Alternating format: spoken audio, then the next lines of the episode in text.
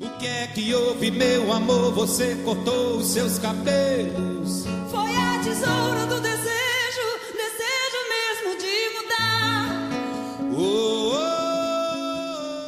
Bem-vindos ao capítulo 57 do Whisky Justificado. Hoje falaremos da região de Speyside e também de um ícone dessa região, o rótulo de 18 anos da destilaria que é campeã de vendas no mercado mais disputado do mundo, os Estados Unidos. E a destilaria pertence à Pernod Ricard francesa e tem a capacidade de produção de 21 milhões de litros de álcool ao ano. Estamos falando da Glenlivet e hoje trouxemos os dois rótulos de Glenlivet 18 anos, o antigo com 43% de teor alcoólico e o novo de 40. Será que essa pequena mudança trouxe prejuízos para esse single malt icônico? Por que será que esse novo Batch Reserve veio mais diluído. Seria economia por parte da destilaria? Sabemos que com a diluição e a diferença mesmo que mínima de apenas 3 graus de teor alcoólico, pode sim significar uma economia de aproximadamente 7%. Seria como se o valor agregado à mesma garrafa aumentasse, pois ali há uma menor quantidade de single malt e uma maior quantidade de água. Hoje vamos discutir muito sobre essas coisas e ao final você vai saber qual destes dois aqui este humilde degustador preferiu. Se vai ser o de 40 40% ou de 43% de teor alcoólico.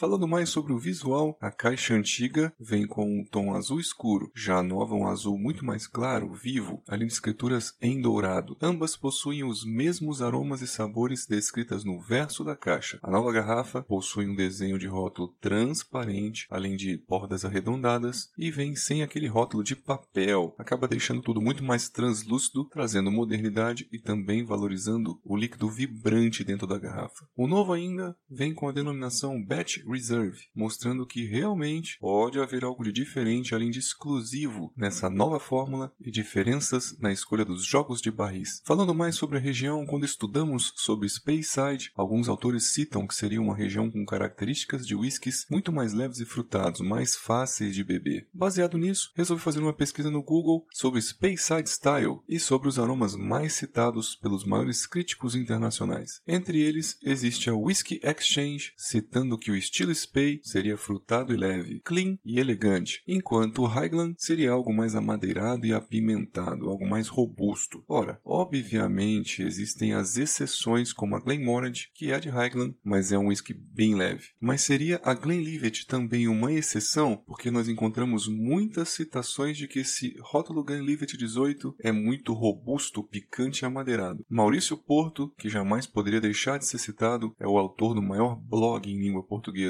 além de ser um dos maiores conhecedores e profissionais do ramo dos whiskies. No próprio site do Cão Engarrafado, cita que o Glenlivet 18 finaliza com um amargor no retrogosto. Aí eu pergunto, aonde estaria a identidade frutada e viva de Speyside neste rótulo? Você, por exemplo, experimenta um Cragganmore e sabe que é um malte distinto de Speyside, que a própria Diageo o classificou assim, e o coloca num patamar de um malte característico dentre as 28 destilarias que detém e realmente percebe uma nobreza incrível, frutado, leve, fácil de beber. Não é à toa que o Michael Jackson, autor do Guia do Whisky, considerou tão nobre, tão rico o malte da Cragganmore. Slancher. Acabamos continuando o estudo e buscamos também na literatura quais seriam as características desse estilo Spey. Encontramos o livro do Eddie Ludlow, que traz informações de que hoje em dia essa região é a que tem a maior densidade de destilarias, concentra quase 50% de todas as escocesas. Assim sendo, acaba ocorrendo realmente uma perda de identidade e uma variação muito grande dos aromas e sabores. Mas ele, didaticamente, acaba dividindo Glenfarclas e Macallan como Space robustos, produtores de whisky rico, apimentado, mais encorpado. Balvenie, Altmore, Cragganmore seriam considerados os médio pesados, com aromas frutados e maltados. E a Glenlivet, ele classifica que estaria do lado dos mais leves, frutados e florais de Speyside.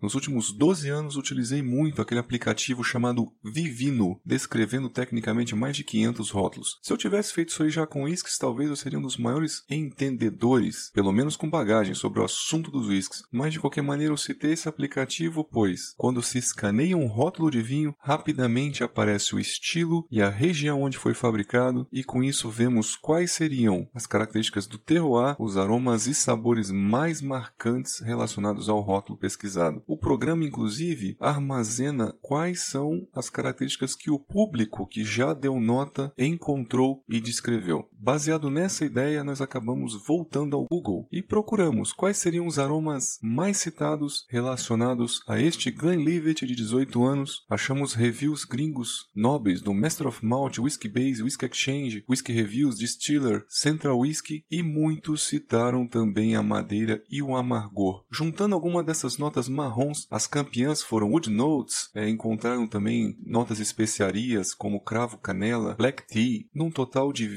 23 vezes citados esses aromas mais pesados, inclusive uma pessoa citou smoke, somente um review de todos esses. Já as notas doces, incluindo as frutadas, também foram citadas 23 vezes. Delas tiveram damascos, frutas secas, cerejas, peras, nectarinas, orange peel, maçãs, etc. E as notas florais foram citadas somente três vezes, falando de pétalas de rosa e até um que citou violetas. Ou seja, você imagina que de todos esses reviews que são muito famosos, encontramos poucas notas leves.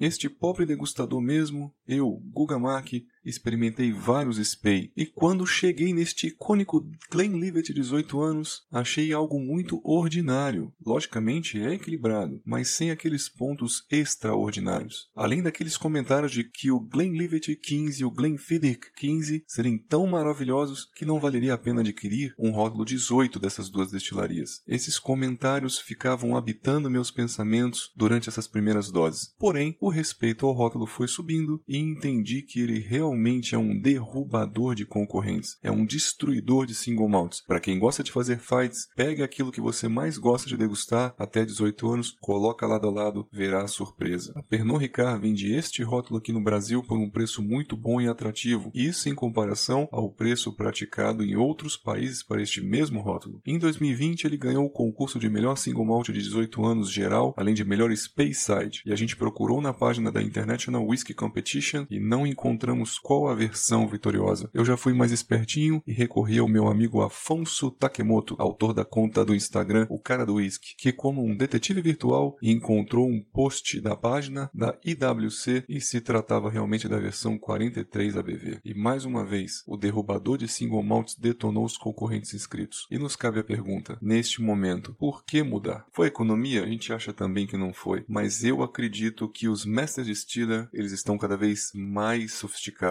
Acho que essa mudança foi realmente para resgatar um estilo clássico Glenlivet Speyside. Voltando ao rótulo, ele é montado com uma boa seleção de barris A-Sherry e Ace-Bourbon de primeira e segunda passagens, mas as proporções entre eles podem sim variar de acordo com os efeitos dos barris, com o objetivo de criar harmonias entre os casks e a intenção do Master Distiller. Vamos então à minha degustação e no final eu falo a conclusão. The Glenlivet 18, 43%. O aspecto geral seria um whisky cítrico, frutado e caramelado, mais amadeirado e também especiado. Justificando, percebemos em primeira camada raspas de laranjas, grapefruits, maçãs, guaraná. Logo abaixo fica bem evidente um sherry presente, com geleias de morangos e framboesas, além de caramelos toffee ou tosta alta. Aromas de uma madeira mais seca e resinada são bem visíveis e estão em harmonia com uma pimenta em forma de geleias, sendo doce, mas muito picante. Em taça mais seca, surgem os aromas de malte nobre com trigo e biscoito, além de mel cristalizado e outros caramelos. O álcool acaba sendo visível ao primeiro contato, nada agressivo, e ele fica realmente potencializado pela picância e o apimentado da madeira. Comparando então Glenlivet 18 Batch Release com 40%, o aspecto geral deste novo whisky seria um whisky muito mais frutado e caramelado, com acidez, aveludamento e dulçor, muito convidativo e salivante mesmo na fase nasal. Justificando, percebemos um whisky muito mais gentil, aveludado e agradável, com maior intensidade de frutas vermelhas e pretas como cerejas, ameixas aveludadas, amoras e muito mais evidentes as notas do sherry, com geleia de framboesa e groselha preta, até algumas goiabas vermelhas, além de maçãs e peras em caldas. A madeira e a picância ficam bem mais escondidas, além de abrir cítricos de alguns trevos comestíveis, aqueles azedinho doce, floral de rosas, e o álcool não é visível, sendo um whisky muito mais gentil. Comparando eles na boca, o com 43% traz um aspecto de peso médio a encorpado, com leve oleosidade, tem um ataque ácido com enorme salivação e grande presença das notas amadeiradas e apimentados, trazendo inclusive amargor além de pouco dulçor. A persistência gustativa é alta, com retrogosto bem amadeirado, amargo, resinado e picante, que deixa a língua toda anestesiada. E o residual de boca mantém aquela sensação amarga lá na base da língua. E o novo, com 40%, como ele se comporta na boca? Há um contraste. Em boca, ele tem um corpo médio perdendo peso, mantém leve a oleosidade e tem um ataque ácido presente, mas bem mais equilibrado, sendo mais correspondente ao nasal, naquelas notas mais adocicadas e frutadas, além dos caramelos. Tem amargor da madeira e resinado visíveis, porém menor salivação, mais macio. A persistência gustativa continua alta, com retrogosto amadeirado mais adocicado, mais caramelado, além de mostrar aquela sensação maravilhosa umami, que parece que deixa as papilas gustativas livres e você acaba percebendo e potencializando outros sabores. O residual de boca é mais convidativo a outras doses, com menor amargor e presença de pétalas de rosas. Voltando a falar dos vinhos que acabam mudando com o tempo, às vezes varia de safras e teores alcoólicos, isso tudo vira um motivo de comparação e discussão positiva, colecionamento, aprendizado, de que nem sempre as coisas são só comerciais, capitalistas e econômicas. E é muito difícil realmente manter o DNA da bebida, com os mesmos sabores, mesmo nível de qualidade ao passar dos anos, mesmo vendo aí mudanças climáticas e variações das safras. No whisky é um pouco diferente. O Master Blender tem uma fórmula quase que matemática e as variações mesmo entre décadas de produção são mínimas. Mas quando se decide mudar uma proposta, a estrela do Master Blender realmente brilha e ele põe a alma nesse negócio. Tenta buscar diferenciar-se no meio, principalmente com inúmeros concorrentes. A tendência moderna também é de fabricar bebidas mais frutadas e menos amadeiradas pungentes, tentando agradar aí o maior número de gêneros e públicos, principalmente o público feminino que possui o paladar mais delicado junto com os japoneses. Eu faço uma aposta, não duvido muito esse novo rótulo aí ganhar este ano ou nos próximos algum prêmio desenvolvido lá na Ásia. Eu finalizo que eu gostaria sim de falar em empate técnico, muitos esperavam essa postura minha, seria até mais fácil falar, mas realmente o novo rótulo consegue arrebentar, entrar no estilo. E do mesmo jeito que se coloca algumas gotinhas de água aí, que é uma técnica para abrir os aromas dos whiskies em geral, este novo com 40% já veio com aquelas gotinhas de água nobre lá da Escócia e são responsáveis por essa nobreza e clareza relacionadas. Ele acaba mudando impressionantemente na fase bucal, que o novo venceu em todos os quesitos, não só na fase bucal, mostrando a tendência do Master Blender de conseguir resgatar o terroir de Glenlivet Speyside e o nobre estilo frutado, adocicado e leve, apimentado sim, mas na medida. Você consegue tomar 3, 4 doses e se você demole vai a garrafa inteira. Meus amigos, eu fico por aqui, agradeço a audiência de vocês e a paciência e nos vemos nos próximos podcasts. oh, oh.